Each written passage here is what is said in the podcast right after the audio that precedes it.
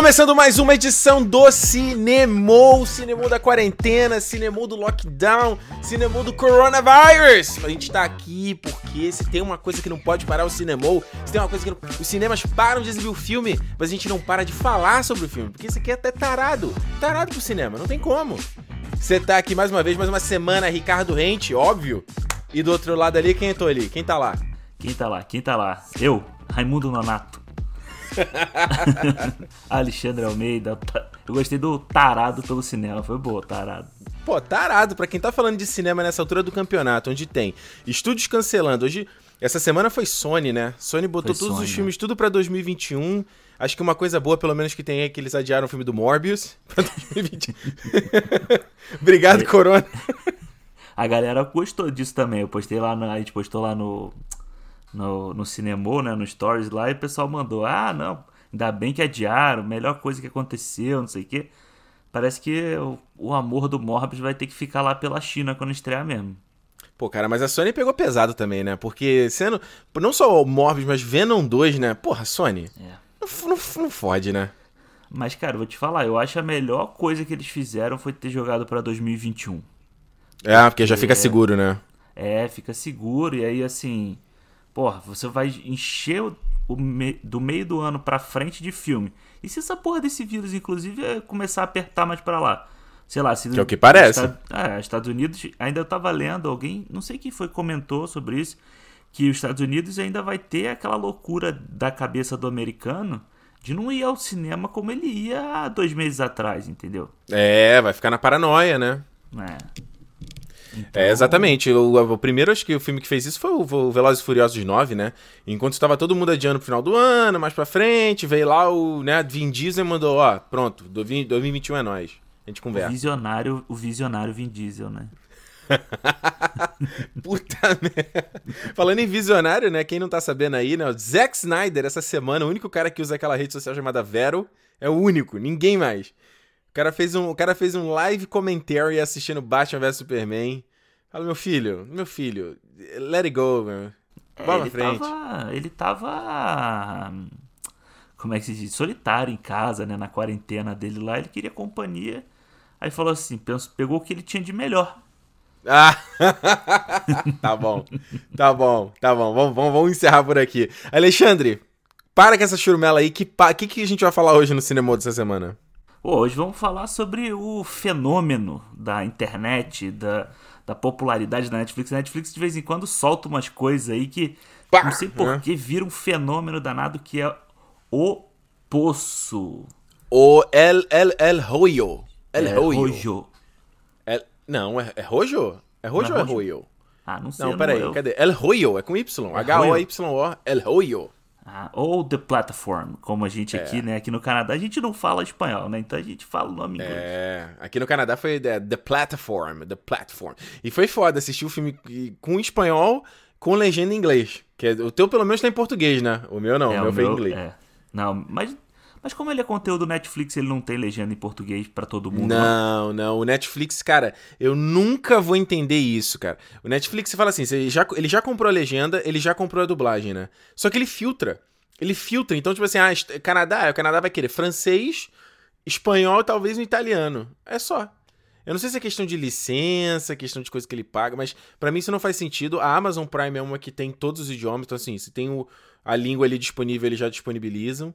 E aí é meio brabo, né? Até coisa do caso do Disney Plus aí, também é um, é um chato que você vai ver animação clássica, não tem como ver as dublagens. É tudo, tem que assistir tudo em inglês. Cara, mas eu achei que eu achei que não fosse assim, porque assim, tipo, um Pantera Negra da vida na, na Netflix, eu entendo que não, que não tivesse. Mas quando é conteúdo da Netflix, da própria Netflix, eu achei que tivesse de todo mundo, em todo lugar. Caralho. É, porque eu acho que eles pagam sobre isso, né? Galera que entende até mais, pode mandar mensagem pra gente. Quando, quando eles contratam o pacote de legenda, o pacote de dublagem, eu acho que tem lá contrato de onde pode usar, né? Como é, como é que é as regras do jogo? Eu não sei se isso influencia valor, mas eu acho que. É, eu, eu já me aborreci muito, assim, quando eu cheguei aqui, porque tem conteúdo que eu falo assim, cara Coloca, eu sei que você tem a legenda aí. Eu sei que você tem a dublagem no teu pacote, sabe? E às vezes, é, assistindo em inglês hoje eu nem tenho mais falta, hoje em dia eu consigo até ver sem legenda. Mas, pô, nesse caso aí do, do Poço foi brabo. Eu tive que voltar algumas cenas porque, cara, não dava não. É, eu na hora que a gente foi colocar aqui, eu até falei pra Renato, falei assim, ó, vou colocar a legenda em português, porque espanhol, pensar em e ler inglês e pensar em português, vai, vai, a cabeça vai bugar. Não dá. Então é isso. No cinema de hoje vamos falar sobre o Poço da Netflix. E uh, não se esquece que a gente quer saber também o que, que você achou, achou, achou sobre o filme. Se você quiser mandar o seu feedback, se você está chegando agora no Cinemou. Não se esqueça de já né, assinar aí o podcast na plataforma que você ouve, né, o seu podcast favorito, seja o Spotify, seja o Pocket Casts. Eu li essa semana que o Google Podcast está disponível agora para o iOS também, então se você tem iPhone, tu pode baixar o Google Podcasts e o Cinemou tá lá porque eu verifiquei. Já confirma aí que você está seguindo pra, né, na próxima, toda semana, toda sexta-feira, você não perder uma próxima edição, porque a gente tá aqui toda sexta, faça sol, faça chuva, faça corona, a gente tá falando de sempre um filme novo. E lembrando também de você seguir a gente no Cinema Podcast, no Twitter e no Instagram, que é a maneira de você mandar também o seu feedback sobre a, o, o filme da semana, ou sobre o nosso papo. É, no final, aqui, se é a primeira vez que você tá ouvindo o Cinema, no final do programa a gente deixa uma partezinha, uma partezinha pra ler os, as mensagens do programa anterior. Então, seja sobre o filme da semana anterior, ou também mensagens, né, né, mais abertas sobre nossa paixão sobre o cinema. Então, Cinemou Podcast. Alexandre. Fala. Você, sabe, você já sabe o que eu vou perguntar, né?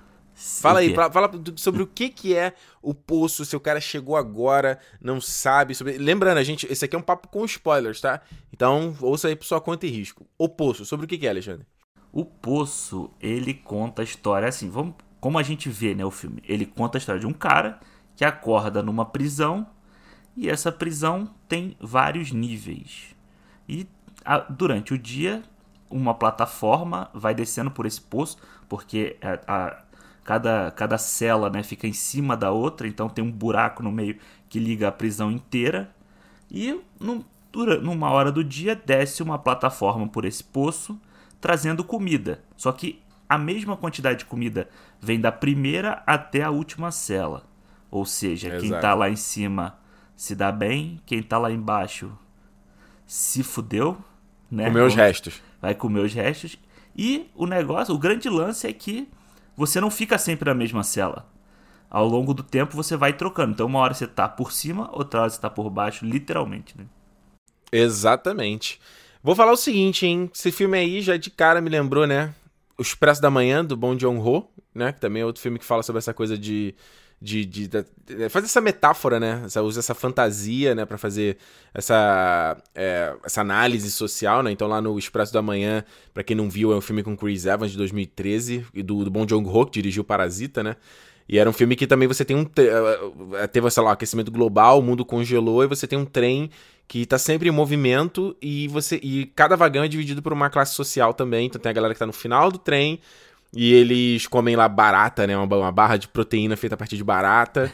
e aí você vai começando a ver que tem a galera mais na frente que tem, né? Tá, tá vivendo muito melhor. Então esse filme aqui me lembrou na hora, né? Essa, uhum. essa, esse tipo de, de, de, de de, de, fantasia, né? O próprio aquele filme também, o. Uh, como é que é o nome? O High Rise, sabe qual é? Que do, do, Sei, do... Tom Hiddleston. Aham. Que também é um filme que também. Eu não vi esse filme, eu vi o trailer dele li sobre que era um filme que tem, uma, tem uma, um prédio e também cada andar, uma galera, né? Você vai subindo por classe social. Eu vou te falar, cara, eu geralmente quando tem esses lançamentos de Netflix, eu tô meio. meio né, falou Netflix, eu já fico de cabeça. De, né, cara virada, porque a Netflix aí durante um tempo, eles, com essa coisa de.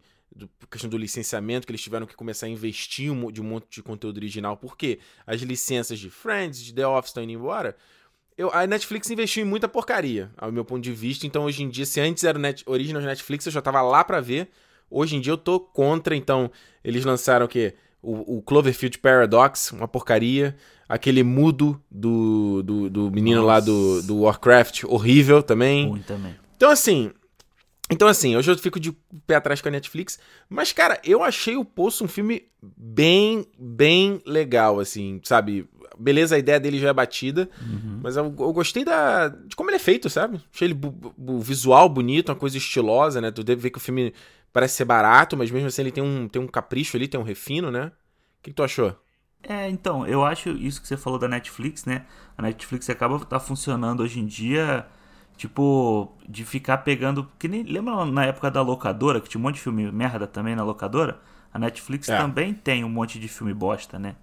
Então, E eu acho que ela fica. O, esse filme, né? O, o Poço, ele foi lançado no Festival de Toronto do ano passado. Naquele Midnight Movies, né? Que é onde passa filme de terror, filme de suspense mais pesado e tal. E esses filmes, assim, eles estão sempre procurando a galera que vai comprar eles, né? Que vai comprar o direito. E aí a Netflix também fica de olho nessa, nessas coisas. Ela sabe, pela, pela leitura de algoritmo dela, que tem público interessado nisso. Cara, e aí não dá para você não, não fazer um paralelo que a, o filme ser em espanhol já liga a mente da pessoa diretamente com a Casa de Papel, que é um dos eu ia falar isso agora. É. É, que é um dos maiores sucessos da Netflix. Até o cara, eu fiquei olhando assim, eu, não, eu, nunca vi a Casa de Papel, mas então eu olhei pro cara e falei assim, porra, será que esse cara já fez? Por isso que eles trouxeram esse filme e tal? É. Mas... E tem o Elite, né? Aquela rebelde no, do, do, do, do Novos Talentos. Não é em espanhol também? A Elite? É, eu vejo um monte de gente falando sobre ela. É. é. E assim, eu acho também, eu achei o filme assim, bem.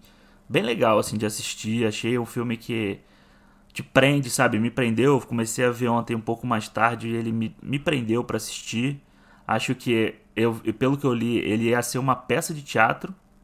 Aí, Olha aí. É, e aí transformaram no filme. E, e, o filme tem essa cara de teatro mesmo, né? Aquele um ambiente só e depois ele, ele vai mudando de ambiente, mas é sempre do, o mesmo formato. Então, para você fazer isso num palco, seria uma, uma ideia interessante até. Cara, e assim, de, dessas coisas que a Netflix faz sem ser de diretor muito grande, vou te falar que é uma das melhores coisas que eu vi da Netflix. Ah, é, eu concordo também, cara. É interessante você ver que esse é o primeiro filme do, do diretor, né? Esse é o dirigido pelo Galder Gaztelu Urrutia. É o primeiro filme dele, cara. Primeiro longa-metragem. E o que eu, que eu, Uma coisa que eu gostei do filme, além disso que eu falei do, do Refino, é que você vê que ele, é um, ele tem cara de filme barato, ele não parece um filme muito caro de fazer. Mas você vê que tem a, a coisa do filme é muito gore, né? Você vê que a parte de maquiagem ali, dos efeitos práticos, porra, convincentes. Ele não fica uma coisa meio filme trash, sabe? Fica bem convincente o que você tá vendo. E eu acho que tem uma o, o, o da montagem do filme, sabe? A uhum. coisa que ele faz da. De, de, me lembrou muito o Aronofsky no estilo do hip hop montage que o, o Aronofsky faz, sabe? Uhum. Daqueles jump cuts e eu, eu gostei, gostei. Ele faz aquela coisa de, de. quando ele quer mostrar de, a desorientação do cara, ou quando ele tá falando de, do tempo que tá passando e de que ele tá mudando dos andares, né? Eu gostei daquilo ali. É, o, esse, o filme me lembrou muito, é, assim, assim, logo que eu comecei a ver foi A Fortaleza. Aquele antigo. Porra, do Christopher Lambert? É, isso. Caralho, seu vagabundo, eu pensei a mesma coisa, Foi, cara. É, que maluco chato, cara. Porque eu acho do assim. Christopher Lambert. É, é que eu acho crer. que o filme tem muito dessa ficção ultraviolenta, né? Que, que na década de 80, 90 tinha muito. Então você tinha a Fortaleza, tinha aquele com o. Eu já falei dele aqui, eu acho, uma vez, com o Schwarzenegger, o sobrevivente. Sabe? Schwarzenegger sobrevivente, aham. Tinha aquele que depois teve refilmagem, que é o Rollerball. Sabe qual é esse Rollerball? Que é com... Porra, The Rollerball. Aí eu vou ter que, ter que olhar aqui, cara. Não que é tipo, a, roller... a, ideia do Rollerball é tipo aquele jogo da Alita. Sabe? Tem uma. Ah, sim, sim, sim. E é super cara, violento. É então, esses filmes violentos, eles têm sempre. Jean essa... Renault. Do Jean Renault, é.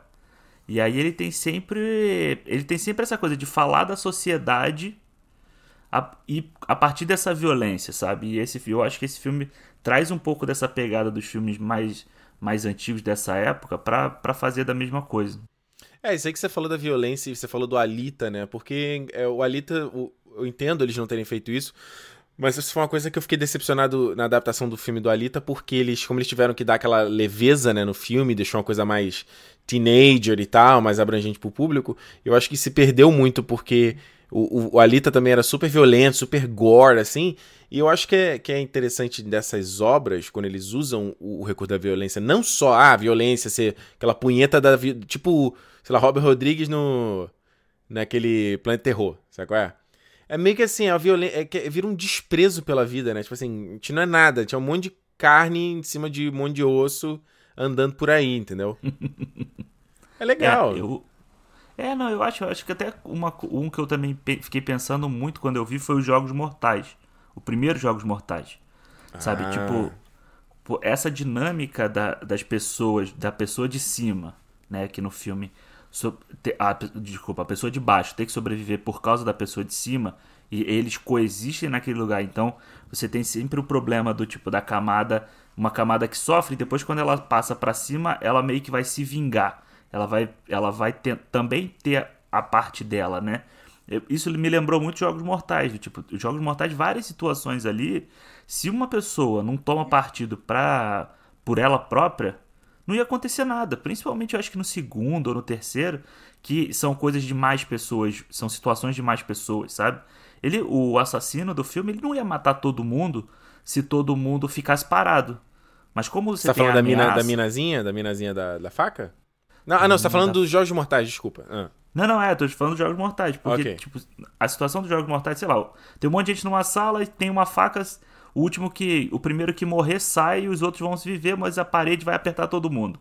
Entendeu? Então sempre vai ter alguém que vai morrer. Mas se eles não, não entram no jogo, né? Não uhum. tem jogo. Ah. E esse filme é a mesma coisa, só que a gente, a sociedade, ela atua de uma forma que o cara que tá lá em cima tá pouco se fudendo. Ele, a primeira que ele corre o risco de chegar no último, no último nível, mas ele só vai pensar isso a hora que ele chegar lá. E a hora que ele chegar lá, ele dá o jeito dele também. Eu acho que é, é, é tem muito disso na história do filme, sabe? É legal. Pô, você citou a Fortaleza aí. Aí que eu tô, eu, a minha reação foi essa porque eu tinha anotado. Aí eu falei, ah, não vou falar isso, não, acho que não tem nada a ver. Aí tu, porra, é uma Fortaleza. Essa Fortaleza, pra quem não. Cara, quem aí é novo aí não tá lembrando, não tá sabendo que filme é esse. Cara, esse é um filme de 92 com Christopher Lambert, que era um clássico aí também, ator dos anos 80, né, anos 90. E que ele. Ele ia pra uma fortaleza, né? Que era uma fortaleza. Era construída em 2017, no futuro ano de 2017, Alexandre. Caraca, 2000. É, então já, já passou por ele. Já foi. Eu lembro que era interessante desse filme era que. Eu lembro que eles tinham uma. Tipo uma bolinha que era colocada dentro do, uhum. do organismo deles. Que aí que se eles, se eles ultrapassassem da área permitida, a bolinha explodia, cara. Eu tinha um medo daquilo quando eu era criança. Fazia um negócio na barriga, né? Abria tipo uma poxa, um sabonete aqui assim na barriga e puf, explodia. É, ele entrava, abria assim, né, por dentro, né? Tinha um bagulho que, que expandia Caraca. a boca do cara e jogava dentro dele, né? Tinha um dois também, é. eu só vi um, dois eu não lembro. É, o 2 passava no SBT. O 2 foi pro espaço. O 2 foi é. pro espaço, aí, porra, já era demais, né? É, é. Devia ser 2025, assim. É, eu acho que o, nesse filme aqui, então, você falou desse negócio dos andares, né? Você tem o personagem principal, né? O. Como é o nome dele? Que eu não peguei aqui, tava aqui, que era o Goreng, né? Que, que ele, ele se, ele se voluntaria para ir, né? Pra prisão, né? Não é, é isso que eu achei estranho, né? Ele, ele decide ir, né? É, ele decide em troca de alguma coisa que ele vai receber, né? Que é um certificado lá, um diploma. Pô, mas caraca, que diploma é esse, né? Mas é aquele negócio, você só precisa passar, sei lá, cinco meses, quatro meses, sei lá quanto é o tempo que ele passa lá dentro. A pessoa fala, ah, eu vou, beleza, vou conseguir esse negócio, vou. Só que aí ele chega lá e não é bem assim, né? Ele já tá dividindo a cela ali com aquele velhinho lá, o Trimagazi, né? Que é o, é o coroa, coroa ali, né? E eu vou te falar, essa para mim é a melhor parte do filme. É a o parte comecinho? que ele tá é, que ele tá com o coroa ali até a parte que o coroa sai de cena. Mas eu acho que aqui, aquele início ali que ele vai explicando a situação e você vai entendendo a partir do que o cara vai, vai contando para ele, até a hora que eles mudam de cela e o cara amarra ele, porra, eu acho muito bom. É, eu achei aquela virada muito boa, né? Que ele faz uma montagem ali de mostrar os caras se criando um bonde, né? Porque no começo o maluco tá meio escroto com ele, né? Ah, não quero perguntar, você tá fazendo uma pergunta idiota, que não sei o quê. E aí eles criam uma conexão ali que ele começa a ler o Don Quixote, né, pro cara. Que ele queria parar de fumar e ele queria ler o livro, né? Você podia levar um objeto para dentro da, da, da, parada, né? Sim. E, cara, eu acho essa história da, do objeto também é muito legal. E quando o, o Trimagazzi vai contando, né, para ele isso, que é uma das logo das primeiras cenas dele juntas, que ele vai contando o que ele levou, o porquê dele ter levado aquela faca, é muito legal, sabe? Ele falando da televisão. A faca e, tipo, Guinso. Aquelas... Quem lembra a faca, faca Guinso aí? É. o Polishop, porra, total ali naquele, naquela cena. E eu acho que esse início é muito bom para você ele te ambientar muito bem o que tá acontecendo ali. E depois, quando eles trocam de cela na primeira vez, também te mostrar que, tipo, galera ali não é brother, sabe? Você não tá junto com um parceiro teu ali. Você é. desceu, você vai ter que. É cada um por si. É, e é legal que esse negócio da, da, de como ele filma, né? Quando o cara acorda, é sempre aquela macro no olho dele abrindo ali, né? Despertando, e no caso o cara tá todo amarrado e o maluco, mano, cara, a gente não tem comida aqui, você acha, você acha que eu vou ficar sem comer? Ou você vai me matar ou eu vou te matar. É, e ele fala, né? Eu, sou, eu vou ser seu amigo, eu não vou, vou tentar fazer você sofrer menos, é só um pedacinho, mas é sobrevivência. Filha da puta, né? É muito filha da puta. E isso que eu, que eu até a gente ia gravar num, num final de semana aí, eu não vi o filme, eu falei pro Alexandre, cara, não sei se eu vi, a pessoa falou que esse filme é meio, meio pesado e tal, eu tava, não tava no dia muito bem, muito bom, e o dia, e o filme tem, é, é, além desse gore que eu falei, mas tem canibalismo, né, mano? É, tem, cara, assim, eu achei, eu achei que ia ter um sanguinho e tal, mas ele, ele, é, ele é bem pesado até umas partes. É, é, o cachorro, cara.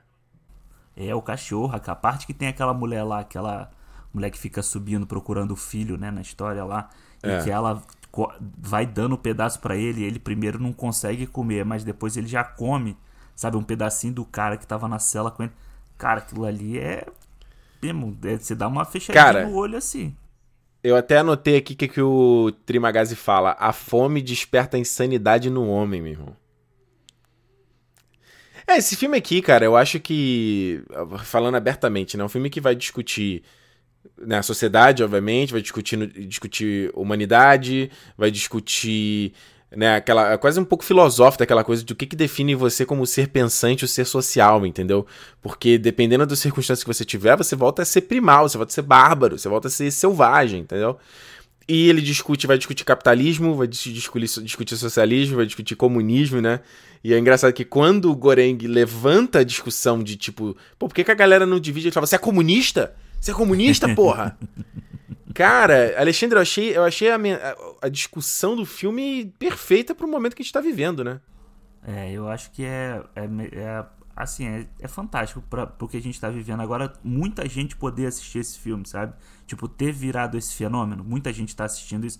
Claro que a gente sabe que tem muita gente que não não vai entender por esse lado também, mas o, o bom é você despertar essa discussão, sabe? Que várias pessoas possam discutir isso, porque eu acho interessante que tem gente que vai. Que é isso que você falou, tem gente que vai ver pelo lado do. É da sociedade capitalista, em que o rico que está lá em cima tem o que ele quer e o pobre, que é, o, é a camada mais baixa, tá fudido e tá tendo que correr, correr atrás.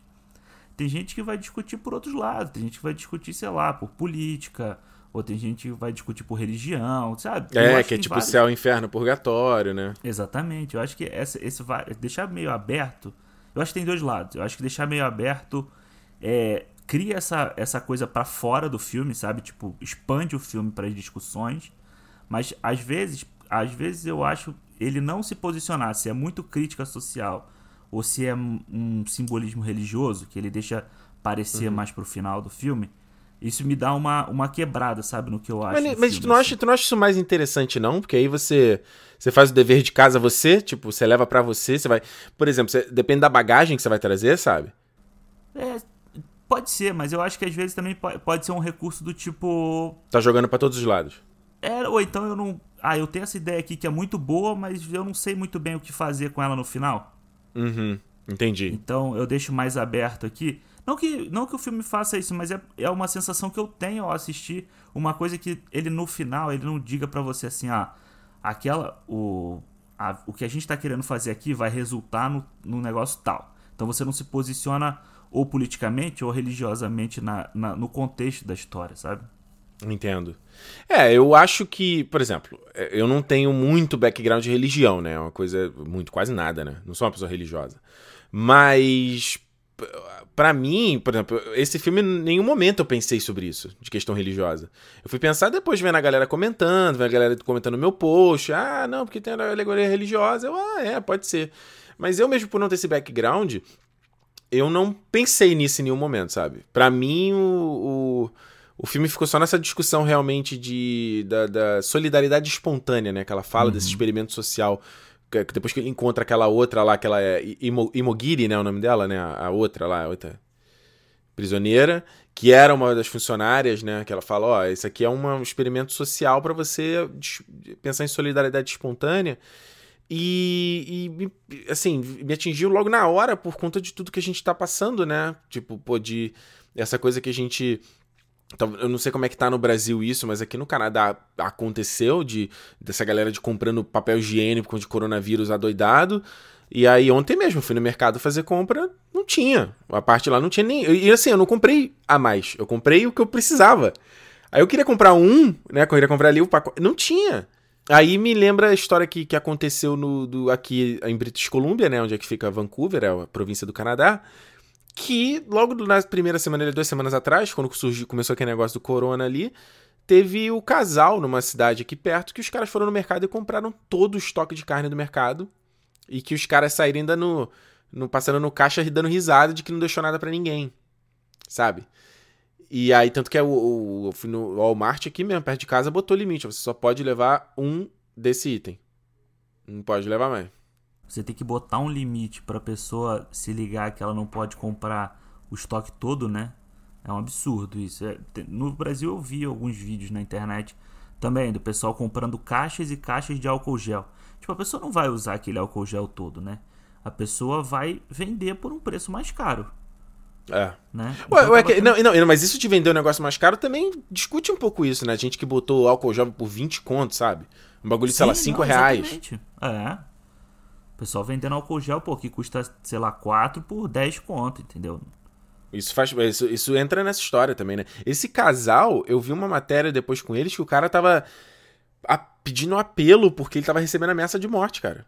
O maluco tinha um, tinha um negócio ali na cidadezinha aqui, tinha um business. Ali, não, mas eu já doei, pô, meu dinheiro pra caramba, várias instituições, não, não mereço ter fazer isso. O cara, não, o cara dependia do telefone para fazer os negócios dele, o cara não tava atendendo mais o telefone. Com medo de, de negócio, ninguém tava saindo mais de casa. Aí eu também olhei, olhei a notícia e falei assim, bem feito, meu irmão. Bem feito, sabe? É o que o filme também discute, é a mensagem que você vai passar, né? É. Quando quando o, eles saem naquela missão deles, do final do filme, né? Ele e o Baharat. É que, é, é, que é legal essa parte que ele acha aquele cara meio. O cara tava no êxtase ali, ele pegou o cara pra, pra ajudar ele a fazer o negócio. E é isso, é a mensagem que você vai passar. A mensagem que esse cara que você tá falando passou é de que ele é um filho da puta e que ele vai comprar todas as carnes, independente de se tem gente passando fome ou não, entendeu? Numa situação dessa. Então, é, e é engraçado, é engraçada a discussão que eles, que eles fazem no. Que o, o Goreng vai um filme inteiro discutindo com vários prisioneiros diferentes sobre isso, né? E primeiro lá o Trimagazi cagueando, ele pega cospe na comida, né? Ele joga, ele dá um cuspida sempre no final. Mija na comida. É, tipo assim, ele, ele foda-se. Se ele tá por cima, quem tá embaixo tá inferior a ele, né? E, a, e isso me lembrou a parada que, que também tá rolando discussão bastante agora, né, nessa coisa da crise econômica que a gente tá passando, que é a coisa de, de taxação de riquezas, né? E que aí você tem um cara que. Aquela, aquela discussão que, que você já deve ter visto isso, né? Que fala assim: que o cara que ganha 5 mil por mês, ele acha que ele tá muito mais próximo do cara acima. e esquece que ele tá bem, pro, tá bem próximo do cara que na verdade tá abaixo dele, né? É, eu acho que é isso, né? O filme. Eu, o, o próprio Trimagazi deixa bem claro isso para pro Goreng toda hora quando ele fala assim, ó, eu já tive no nível 140. Então ele, eu sei como é estar lá embaixo. Agora que eu tô aqui em cima, eu quero cada vez estar tá, tá melhor aqui em cima e aproveitando mais esse espaço.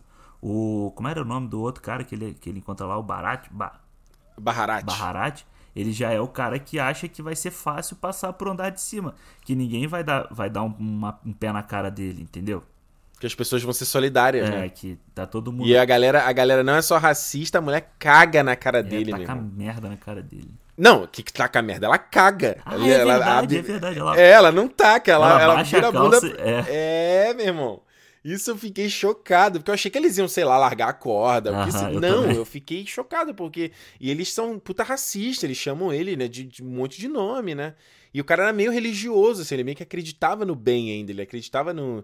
Que, que, ti, que ele tinha uma salvação, que, tinha, que o dele estava guardado, né? Que é um pouco que, que tem a coisa religiosa, né? Que tu fala que o teu tá guardado, né? Você tá construindo seu castelinho no céu, né? É, então, é isso que eu falo, tá vendo? Quando ele entra no filme, passa a ser uma missão que me pareceu mais é, divina, de que eles ficam chamando ele de Messias, né, de Salvador, da, é uma uhum. mensagem mais, mais desse cunho do que o contexto social, político que ele estava falando no início, entendeu? Entendo, mas. Ok, entendo. Mas tu não acha que o Goreng ele continua ainda na, na, no mesmo caminho dele? Porque o Goreng, ele, tá, ele, ele, desde o começo do filme, ele tá nessa discussão. Então, no primeiro momento, ele discute, ele, ele tenta ser racional com as pessoas, fala, gente, ó, come só o que você vai precisar, porque aí, ó, a galera de baixo vai pegar e os caras de baixo falam assim, mano, vai tomar no teu cu, vou me aproveitar aqui, eu vou ver o meu, entendeu? E depois, numa outra, ele ameaça os caras, né? Ele fala, a gente vai mijar e cagar tudo e pronto, você não vai comer nada na próxima, sabe? Eu achei, achei então... uma sacada muito boa do filme isso. A forma como ele, você consegue ameaçar quem tá embaixo, né? É, e aí ele chega e, e no, no ponto que ele por que, que eu acho que no, eu não concordo muito com essa ideia de que ele é o. vai na, na, vibe religiosa? Porque ele vai no meio da agressão, né? Ele vem na parada de, tipo assim, meio que. igual o símbolo lá do Walmart, você só pode comprar um, entendeu? E até o cara fala para ele, ó, por que você não, não pergunta primeiro? Porque você não. Ó, gente, só pode pegar um. Aí quem não obedecer, tu senta o cacete. Uhum. É. Quero, quero a parada do. Me lembrou também isso que aconteceu do Corona na China, né? Que eu tava vendo o Atila e a Marina, não sei quem a galera que tá acompanhando aí, o Atila, sobre. Tá falando, biólogo, ele tá falando sobre a questão do corona, que ele tava. As pessoas perguntando se era, se era factível acontecer o que aconteceu na China no, nos outros países. Tipo, ter uma imposição, quase uma lei marcial de que você não poderia sair na rua. E ele falou, cara, é impossível, porque tem a questão cultural dos caras. Os caras, eles conseguem implementar um bagulho desse, tipo assim, você vai sair na rua, meu irmão, você vai ser quase esculachado, tomar porrada de, como se fosse um criminoso mesmo, entendeu? E ele falou, não tem como isso ser aplicado em outros lugares, vai ter que, tem que ser na força quase, sabe? É, eu tava vendo até, eu não, não assisti, mas eu vi que ia ter uma reportagem sobre por que no Japão não tem tanta não tem a curva no Japão é tão baixa, né? E aí você vê uhum. que é a disciplina dos caras. E sim, eles têm é. que ser disciplinados. É uma população muito velha. Então, se você não for disciplinado, você vai fazer mal para a, a outra parte da população, entendeu? É, uma, é um braço é, é, a história do ninguém solta a mão de ninguém posto, posto em prática, entendeu? É tipo, todo mundo fazendo a sua parte. É, me lembrou que você não assistiu, né? O A Despedida da Lulu Wang. Não, da, ainda da não. Aquafina. Não vou dar spoiler pra quem não viu o filme, mas tem um ponto lá que, ela, que eles estão discutindo a questão de contar pra, pra, pra avó que ela vai morrer ou não. E a Aquafina quer contar e a galera não quer contar. Ele fala assim, cara, você quer contar porque você tem a mente ocidental. A mente ocidental, ela é do indivíduo. A mente oriental é da sociedade. Então, né, é você, uhum. você faz parte de um organismo. Não é enquanto a nossa visão ocidental é eu, eu, eu, é o que eu quero, são os meus sonhos, é eu construir meu business, é eu ser o coach, é eu ser o bem-sucedido, é eu fazer não sei o quê. Enquanto esquece um pouco essa coisa de tipo, cara, você faz parte de um grupo que você tem pessoas em à sua volta, né? Uhum. É, e eu assim, eu tava agora que você tá falando isso, eu não fiquei, não cheguei a reparar na, nas etnias das pessoas no filme, sabe? Se tem isso. Isso é uma coisa que vale até depois, se for rever o filme, acompanhar. Porque quando você vai vendo eles, eles descendo os níveis, você vê que tem gente que se, que se comporta de forma diferente. Tem gente que tá revoltada e quer a comida de qualquer forma e vai tomar porrada. Tem gente que escuta, tem gente que espera a coada no canto, tem gente que não sabe como reagir. Então eu não, eu não reparei se eles, se eles trazem isso na discussão do filme até. E tem o velho, Alexandre, com dinheiro. Você viu o velho com dinheiro? Uhum. Que o cara vê a galera se aproximando, ele agarra o dinheiro, tipo assim, não, isso é o meio mais valioso. E aí quando a plataforma passa, ele tenta jogar o dinheiro. Não, não, volta, volta, volta. Tipo assim, mano, tu vai comer o papel, cara. O teu dinheiro só vale porque as pessoas acreditam que existe um valor. Se não, é só um papel impresso, cara. É, ali dentro não tem valor nenhum. Exato, é, o, é, é, valor percebido. Dinheiro é valor percebido. É o valor que, que aquele grupo disse: não, esse papel aqui vale 5 reais. Esse papel aqui vale 10 reais. Mas no fim é o mesmo papel, a mesma tinta, né? Exatamente. Eu acho que. Eu acho legal isso, você, você ver até o que as pessoas têm, né? Tem um cara que tem uma prancha de surf. É. Caraca. Pô, caralho, o objeto que ele escolheu era uma prancha. É, mas aí você bota na cabeça da pessoa que às vezes é a coisa que ele mais ama no mundo é aquela prancha lá, entendeu? É, sua própria mulher que leva o cachorro, né? Porra. Ela, é. Um dia ela comia, outro dia era o cachorro que comia. Não, eu acho legal o filme vai. Quando ele vai falando sobre as camadas, né? Como você vai vendo a diferença das camadas de quem tá acima e de quem tá lá embaixo.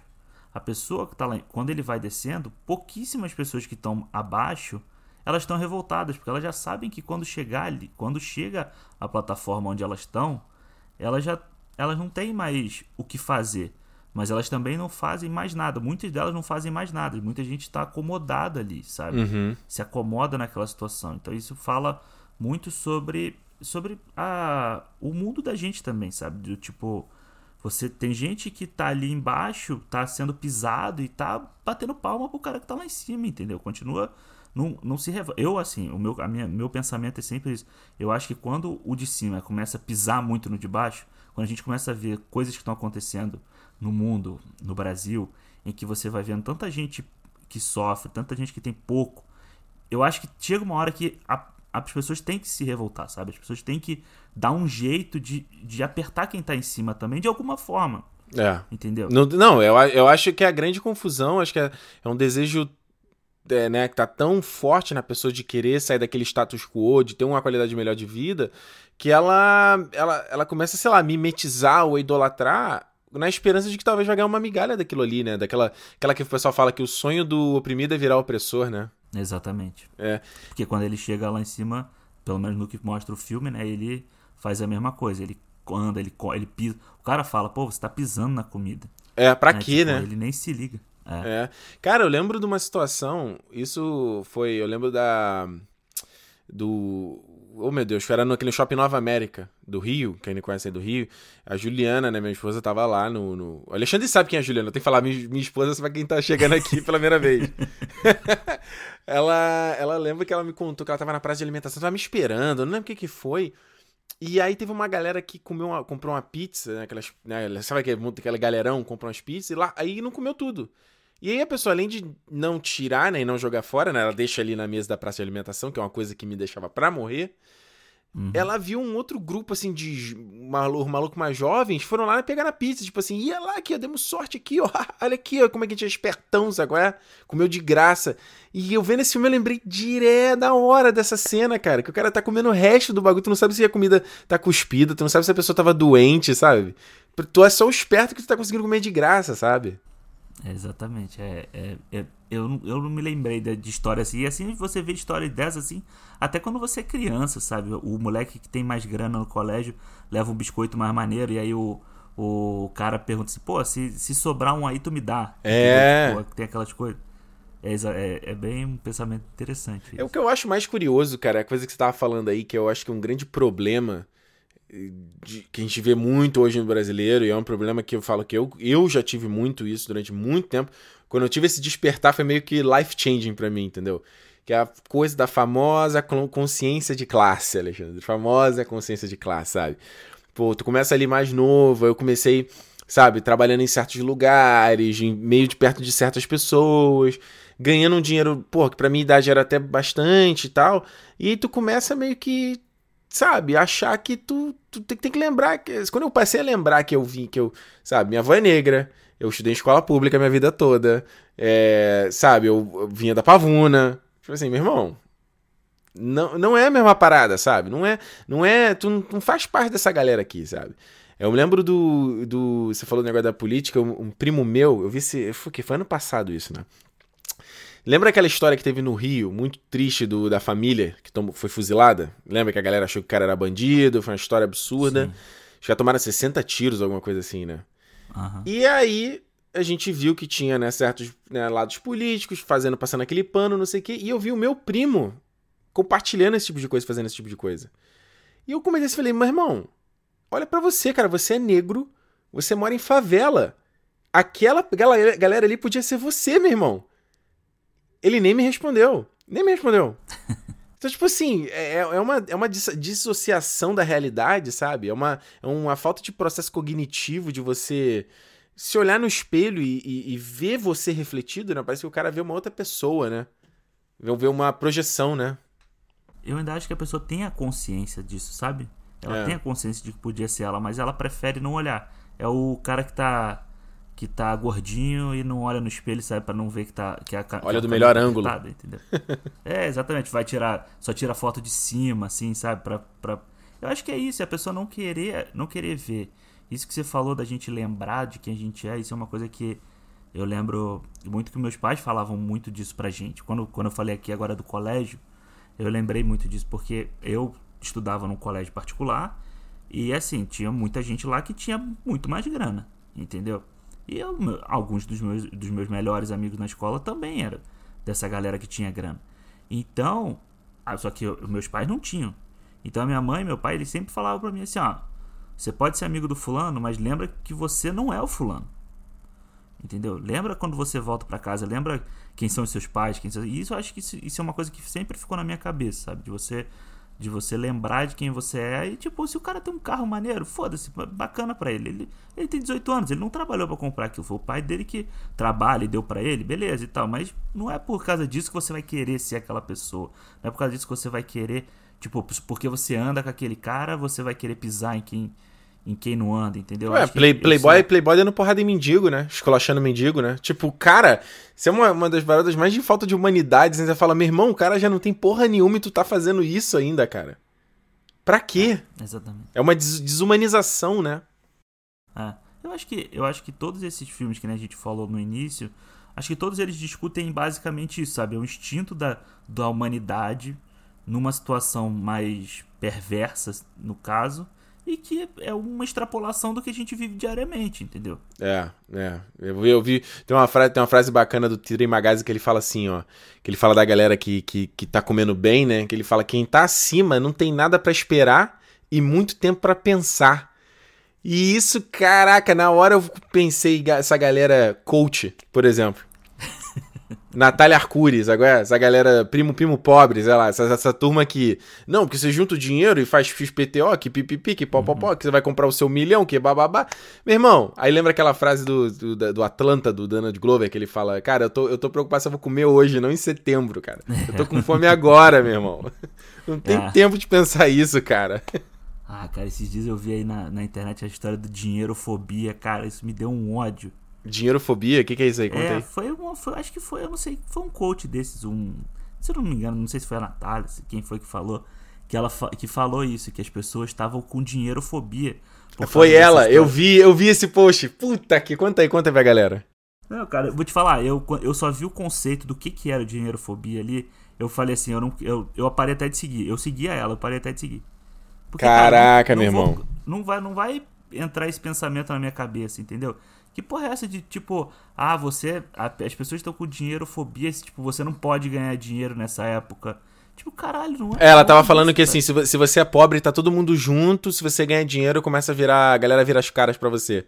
Eu não sei que história é essa, né? Porque o Neymar não tem amigo nenhum, coitado, né? Tem ninguém, né? Justin Bieber não é amigo nenhum, né? É, nessa história aí, agora que a gente tava falando aqui antes de gravar do Big Brother, né? Que hoje teve. No dia da gravação teve um paredão aí do Big Brother e tal. Uhum. E aí o pessoal tava falando que o Neymar se posicionou de um lado.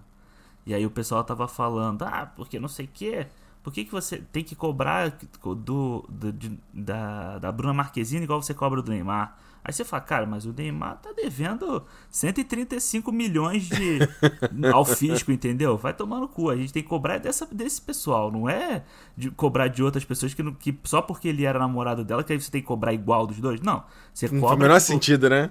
É que o pessoal tava falando que ele tinha que se posicionar. Por que, que ele não doa dinheiro pro SUS, sabe? Ou pro, pro Ué, mas não teve, não foi ele? Foi ele, o Luciano Huck, o Thiaguinho e mais um lá, do, juntaram um milhão. Os quatro. É. Não, Caralho, um juntaram. milhão. Eles não juntaram, eles pediram doação. O ah, vai tomando. É, é muito, cara, é, é muito.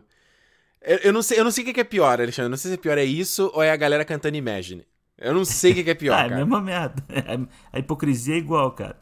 É, tipo, brother, cara, tu quer ajudar, tu chega junto, cara. Tu tá tamo, tamo junto, vamos passar por essa junto, mas não é igual, sabe? Tem a galera, o cara tá ali com a mansão, com piscina, com academia dentro da casa, e tem um, um, um vagabundo ali na favela, sabe? E ele vai ter que passar na quarentena também, entendeu? Então, porra, né? Que, que papo é esse, né? É, é, é, cara, é foda. Vem cá, Alexandre. O final do filme, qual é o teu ah. entendimento lá? Ele chega lá no final, no, no, no 13, ele achava que tinha 250 andares, tem 300... Aliás, outra pergunta, eu, eu, eu, eu meio que acho que eu perdi na legenda. Por que que eles mudam de andar? Ele fala sobre isso, mas acho que eu perdi. Por que que ele uma hora tá embaixo, uma hora tá em cima? É só parte do experimento? Ou... É parte, não, eu, pelo que eu entendi, é parte do experimento. É parte do experimento, um, né? É, não tem um porquê. Não é bom comportamento. Assim, ah, boa. É que eu fiquei. Eu acho que eu tinha perdido a legenda. Eu falei, ah, depois eu, depois eu volto pra ver.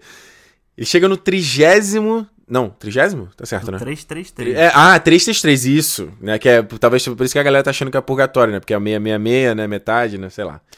E aí eles encontram, né? Que eles falam que nenhuma criança entrava na parada. Eles encontram uma criança lá. E que isso uhum. possivelmente, né? Tinha aquela. A Miharu que tava atrás, né? Da. da, da de, uma, de uma filha dela e tal. E aí no final eles estão. Primeiro que eles têm que levar a, a, Como é que é o nome do doce? Um pundinzinho ali, né? A panacota. A panacota, que a panacota é a mensagem, né? Que, ela, o... que isso eu acho que também foi um pouco atropelado no filme, né? A coisa dele encontrar ali o velho velho sábio. E o velho sábio da mensagem dele de, de, que a mensagem, na verdade, era não, era não era comida até o final. Era mostrar que nem todo mundo comeu, ou que, sei lá, so, até sobrou, sei lá, entendeu?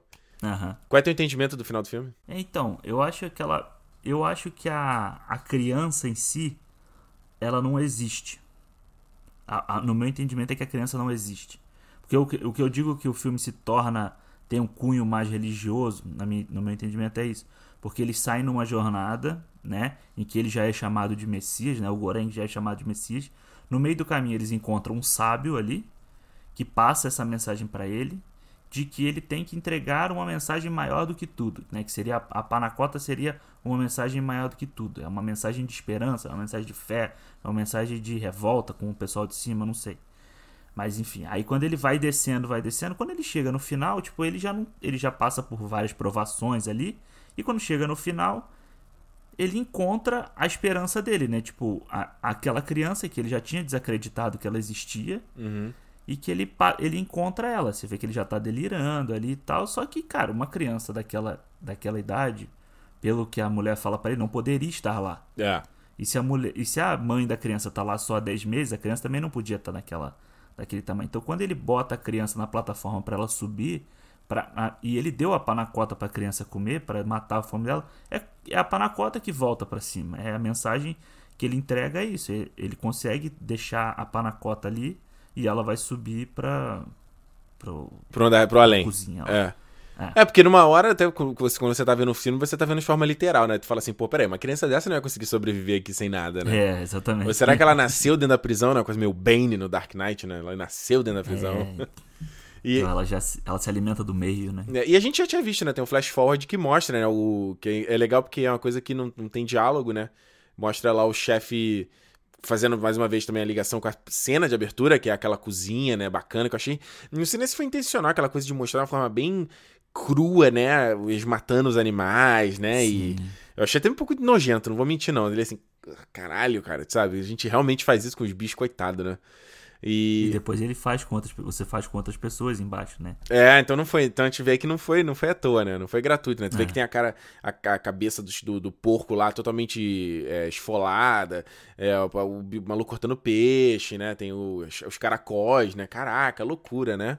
É, mesmo lagosta, né? Que os, os malucos matam vivo, né, cara? Cozinha vivo é, o bicho. É, bizarro. É, é, é, é, é meio. Missão vegetariana. tentar isso de novo. É, mas, mas eu. Mas eu, eu, tô, eu, concordo contigo também. Eu acho que ali no final, essa coisa de, de a menina realmente não. É, é, fica tudo uma coisa, uma metáfora ali, né? Ela é um. É... Eu tava até pensando, tá falando essa coisa religiosa.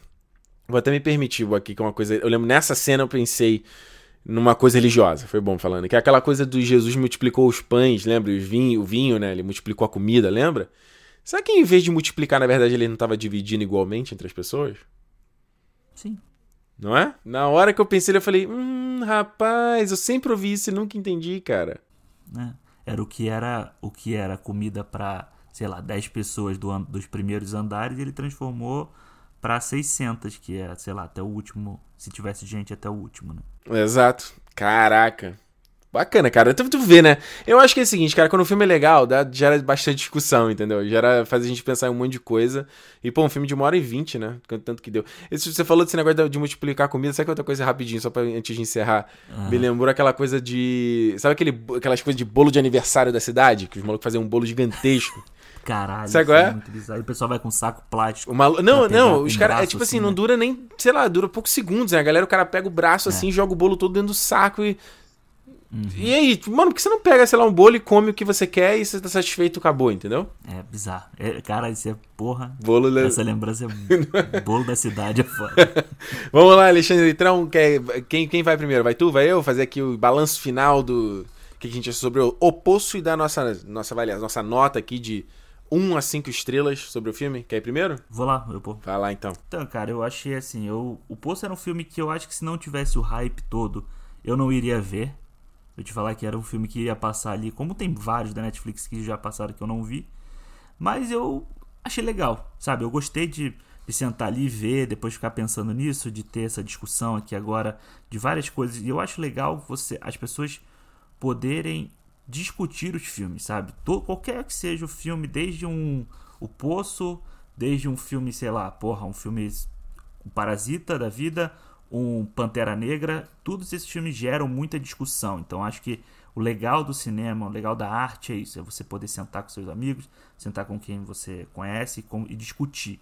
Acho que esse filme traz muito disso. Muita gente diz que o filme é raso, eu não acho que o filme é raso. Eu acho que ele, ele só não, ele realmente só não, ele só não se aprofunda naquilo. O papel do filme ali não, é, o que o diretor, o que na minha visão é que o diretor não quis fazer, ele não quis gastar três horas contando a psique da pessoa ali, aonde que a pessoa pode chegar, sabe? Eu acho que ele quis contar uma história em que trate de social, trate de mensagem religiosa ou esperançosa ou que, que qualquer um queira imaginar. E, cara, eu acho que a estética é muito boa, o gore dele, o sangue é legal, aqueles os corpos lá que, que ele vai passando, eles são bem, bem feitos. E eu acho um filme que acho que quem tá vendo aí, a galera que tá vendo tá gostando. O final da discussão, final com discussão é ótimo. Hoje em dia todo mundo gosta de explicar final, né? e, e eu vou dar três estrelas e meia para o oposto. Bonito, bonito. Cara, é, você falou a verdade. Acho que, bom, é, é a nossa missão aqui com o Cinemon, né? Que é uma coisa. ver o filme e discutir. Cara, quando na época, quando eu criei o blog do Território Nerd, lá atrás, eu criei por causa disso. Porque eu não. A galera, os amigos eles não queriam conversar sobre os filmes. Eu saía assim querendo debater. E, e pô, sei lá, a gente viu, eu lembro que a gente viu um Transformers. Eu queria falar, pô, por que a gente não. Não, ah, não tive o filme acabou. Terminou e acabou. Sabe? O entretenimento acabou. E eu, porra, eu fui lá e criei o blog porque eu queria justamente trazer a discussão e o resto da história, sabe? Eu acho que o legal da internet hoje é que permite isso, né? Permite você trocar ideia e permite achar a galera que tá discutindo filme, né? Um monte de gente no YouTube. E concordo isso aí que o Alexandre tá falando, essa coisa de final explicado, cara. Eu já fiz o meu, meu rant lá no meu canal, já falei de final explicado é o caralho. Eu odeio essa cultura de final explicado, porque se assim, imagina você terminou de ver um filme, aí você vai lá abrir o YouTube e ver o final explicado, você não pensou nada, sabe? Você consumiu uma coisa, consumiu outra coisa acabou, sabe? Você não botou a cabeça para pensar. Se não bota a cabeça para pensar, meu filho, ela caduca. Eu acho que. Eu, eu também, era um filme aí, cara. O Poço ia passar totalmente despercebido. Eu juro que eu ainda fiquei até rea, assim, reativo a assistir, porque quando essas coisas que estão muito na modinha, lá Casa de Papel. Ih, meu irmão, nem perco, nem perco meu tempo, porque não é para mim, não é o que eu gosto. Mas que grata surpresa, acho que legal. Primeiro, um filme que, mais uma vez, não filme hollywoodiano sabe? Um filme espanhol, você igual o Parasita, um filme coreano, sabe? Discutindo temas que são universais. E eu acho que é legal porque o filme, até mesmo o casting é bem diversificado nesse aspecto, né? Da, não, não, não fica muito aquele arquétipo de onde cada um é. E eu acho que é um filme que. Esses filmes em, em locais, locais fechados, sabe? Que é um filme contido ali, mas que ele que explora tanta coisa, como Mãe, Mãe, por exemplo, do Aronofsky, que é assim. São filmes que são, eh, são muito ricos, né? O, o de Aluguel, outro filme que também é um ambiente fechado e o cara vai desenvolvendo ali. Eu achei a ideia muito boa, acho o design de produção muito legal, acho o trabalho de luz que eles fazem ali, aquela coisa do ver verde, do vermelho, sabe? Igual de coisa de sinal de carro, semáforo, sabe? Uhum. Avance, pare, a montagem que ele faz, o uh, uh, do som, sabe? O design de som, a coisa da música. Tem umas paradas bem sacadas. É, só acho que algumas interpretações são bem mais ou menos. Acho que tem algumas coisas que o filme. O filme tem uma duração ótima, mas tem algumas coisas que ele poderia despender um pouquinho mais para não ficar tão corrido, tipo essa coisa lá do velho na cadeirante, que ele joga meio do nada, eles mudam a missão deles. Aí você falou essa coisa da, da coisa religiosa que é meio jogada também, eu não tinha pensado muito nisso. Mas eu dou pro filme quatro estrelas, porque eu gostei bastante, achei bem legal. Acho que, cara, todo filme que gera esse tanto de discussão, para mim já tá valendo. Seja o filme no final bom, entre aspas, ou ruim, entre aspas, né? Isso aí. Então, gente, olha só, a gente quer ouvir agora de vocês o que, que você achou de O Poço da Netflix. E como eu falei lá no começo, a maneira de você fazer isso é através do Cinema Podcast no Twitter e no Instagram. E você pode mandar também uma mensagem de voz lá no Instagram, tem essa opção. Ou você manda direto no, na nossa plataforma, lá no cinema.com, tem um botãozão escrito lá Send Voice Message, que acho que tem que estar em inglês. Você plau, aperta, manda o teu áudio, manda a tua pergunta, manda o teu comentário, que a gente quer ouvir o que, que, você, que, que você achou, beleza?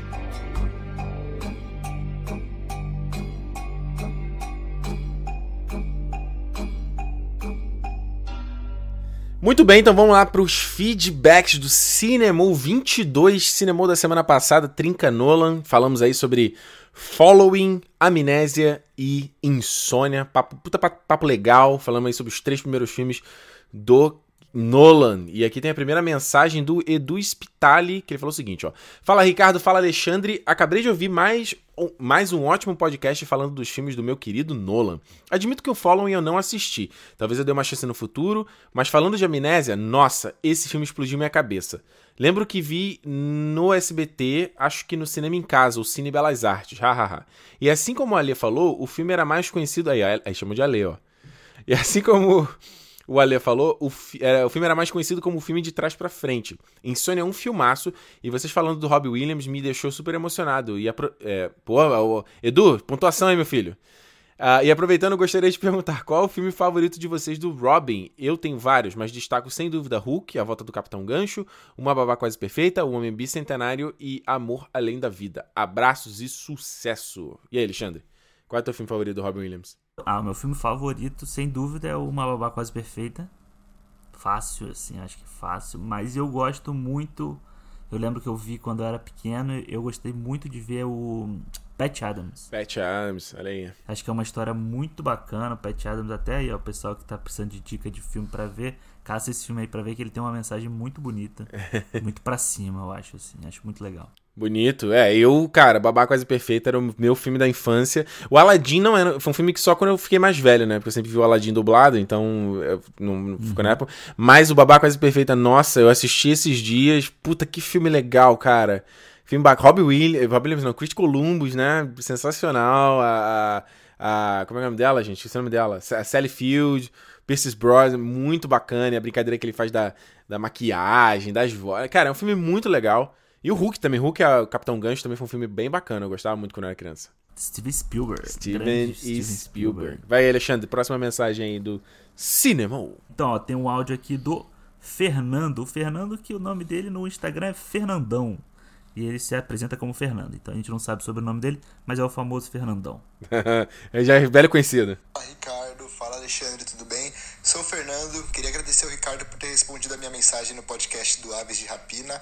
E dessa vez eu queria falar um pouco sobre o cinema do Onward, Dois Irmãos. Eu sei que faz um pouquinho de tempo, mas é que eu só ouvi ele agora, porque eu assisti o filme ontem. Tá então liberado, tá liberado. Spoiler. Mas eu queria falar que concordei muito com o Ricardo. Achei um filme bem fraco, bem fora dos padrões da Pixar. E isso me preocupa um pouco, porque eu sou uma pessoa que cresceu muito com os filmes da Pixar. E, pra ser sincero, os últimos lançamentos dela vêm me decepcionando muito. Eu detestei Procurando Dory, detestei Os Incríveis 2 não curti Carros 3. O Viva foi o único que eu curti. O Toy Story 4 do ano passado achei um desrespeito de tão necessário que é esse filme. então eu achei que o problema eram as continuações, mas o Onward veio aí e também achei bem fraco. Então eu queria saber se vocês acham que eu tô fazendo muito drama ou se vocês também se preocupam um pouco com os últimos lançamentos da empresa. Olha aí, responde tu aí. Cara, eu acho que ele não tá fazendo drama, não. Você sabe que isso que ele falou do. Eu nem lembrava do Procurando Dory, cara. É. Você vê como é que é uma coisa que não te marca, né? Eu achei até legalzinho procurando Dory e tal. É, eu lembro sair no é cinema e falei assim: ah, foi, foi legal a sessão, haha, bacana. Se esquece é. antes de chegar em casa. E o próprio Os Incríveis 2, eu acho que a expectativa para Os Incríveis era muito alta, né? Eu acho legal, acho um filme bacana, mas eu acho que ele tem piadas muito boas, mas eu acho que a história é repetitiva. É basicamente a mesma coisa do primeiro. É. Troca de lado ali só, né? Pro lado da mãe. Mas é isso, eu acho assim, eu acho que a Pixar, assim, quando a gente falou, eu acho que a Pixar ela acerta mais do que ela erra. Até quando ela erra, tem, tem muitos méritos ali. É. Então acho que acontece a mesma coisa em todos esses. O Viva, que ele falou que é o melhor, eu não vi. E aí, mas o do Onward, eu acho, eu acho um filme legal. Acho que é eu acho melhor do que Procurando Dory, acho melhor que Carros 3, acho. Sem dúvida. Até melhor que Os Incríveis 2. Caramba, até melhor que Os Incríveis? Caraca. É, é porque eu sou beat do Brad Bird, né? Aí eu fico. fico... Eu acho, eu acho que os, o que os Incríveis 2 me impressiona é a parte técnica. Eu acho ele tecnicamente, Sim. puto, o que, que ele faz ali de pegar estilo de Art Deco do primeiro filme e extrapola, que ele explode no filme. Aquela coisa da ação com a, a, a, mulher elástica, né? Aquela puta na moto, a moto se quebra. Tem um, cara, eu acho que uma coisa que o Brad Bird sabe fazer é criar momentum, né? Sabe? Da, da ação. Puta, ele é muito, ele manda muito nisso. Mas é o que você falou, a história é totalmente repetitiva também. Eu acho que assim, Fernandão, cara, como é que eu vou dizer? Eu vejo muito. A gente falou isso no, no podcast Dois Irmãos. Eu vejo muita gente velha assim, ai, ai, não sei o que, ai, não ai, estraga. Cara, meu irmão, não tem como, cara. Não dá para fazer uma obra de arte todo ano, cara. Não tem como. Obra de arte não tem como, meu irmão. Então, assim, pelo menos os caras estão fazendo um filme que é legalzinho, tá pagando as contas, tá, sabe? Estão evoluindo em tecnologia. Eu tava vendo um vídeo, tem um canal chamado Insider, se você manja de inglês, procura aí. Tem um vídeo que ele fala sobre a evolução da tecnologia da Pixar, da animação, e é muito legal porque os caras traçam uma linha do tempo.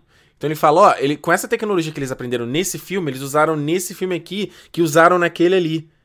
É muito legal, sabe? Então você vê que como um filme, mesmo que a gente fala assim, ah, beleza, não marcou, não marcou minha vida. Tem essa coisa também que você vê que, que a gente tá acompanhando a história, né? Tem esse amor pelo, pelo estúdio, né? É legal também ver os caras, sabe, extrapolando o que, que você pode ser feito com animação, sabe? É, eu acho também, acho que é tipo, é o teste, né? Aquela coisa do faz o teste, faz uma coisinha legal, deixa passar esse filme aqui, no próximo a gente.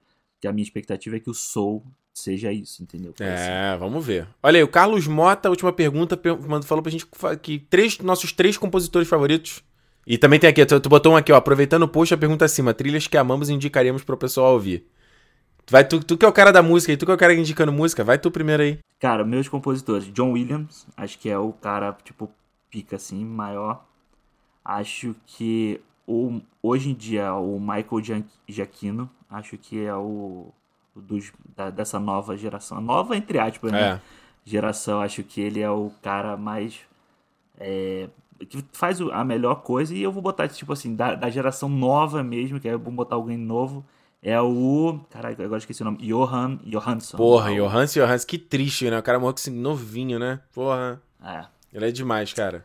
Cara, Alexandre, eu vou. Sem citar aí, obviamente, né, John Williams, que é o concurso mas eu tenho aqui, eu vou citar o, o cara, de Aquino, meu irmão. De Aquino eu sou aficionado desde Lost.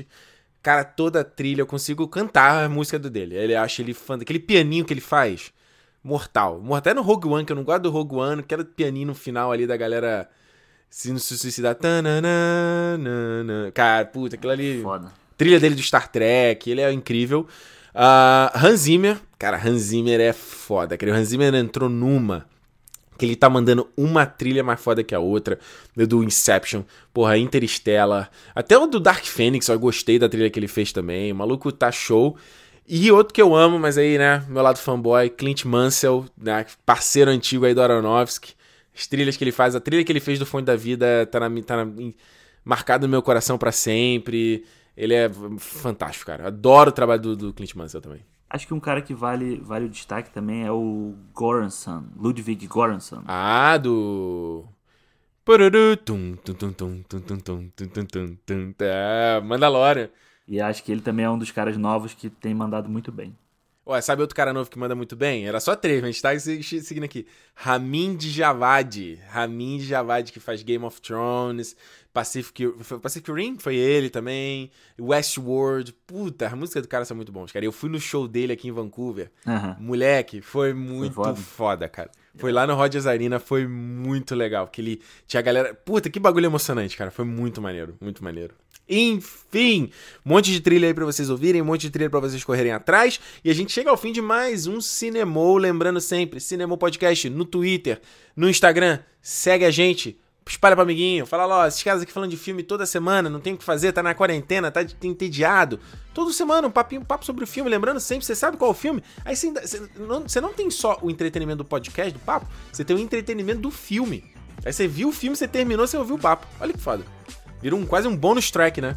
e a gente tá aqui, é, nessa época, sempre falando de filmes acessíveis, né, pro pessoal. Sempre que, que tá fácil aí pro pessoal conseguir assistir, né? Ficar em casa, pô. Fica em casa, lava essa mão, cacete. Colabora, carai.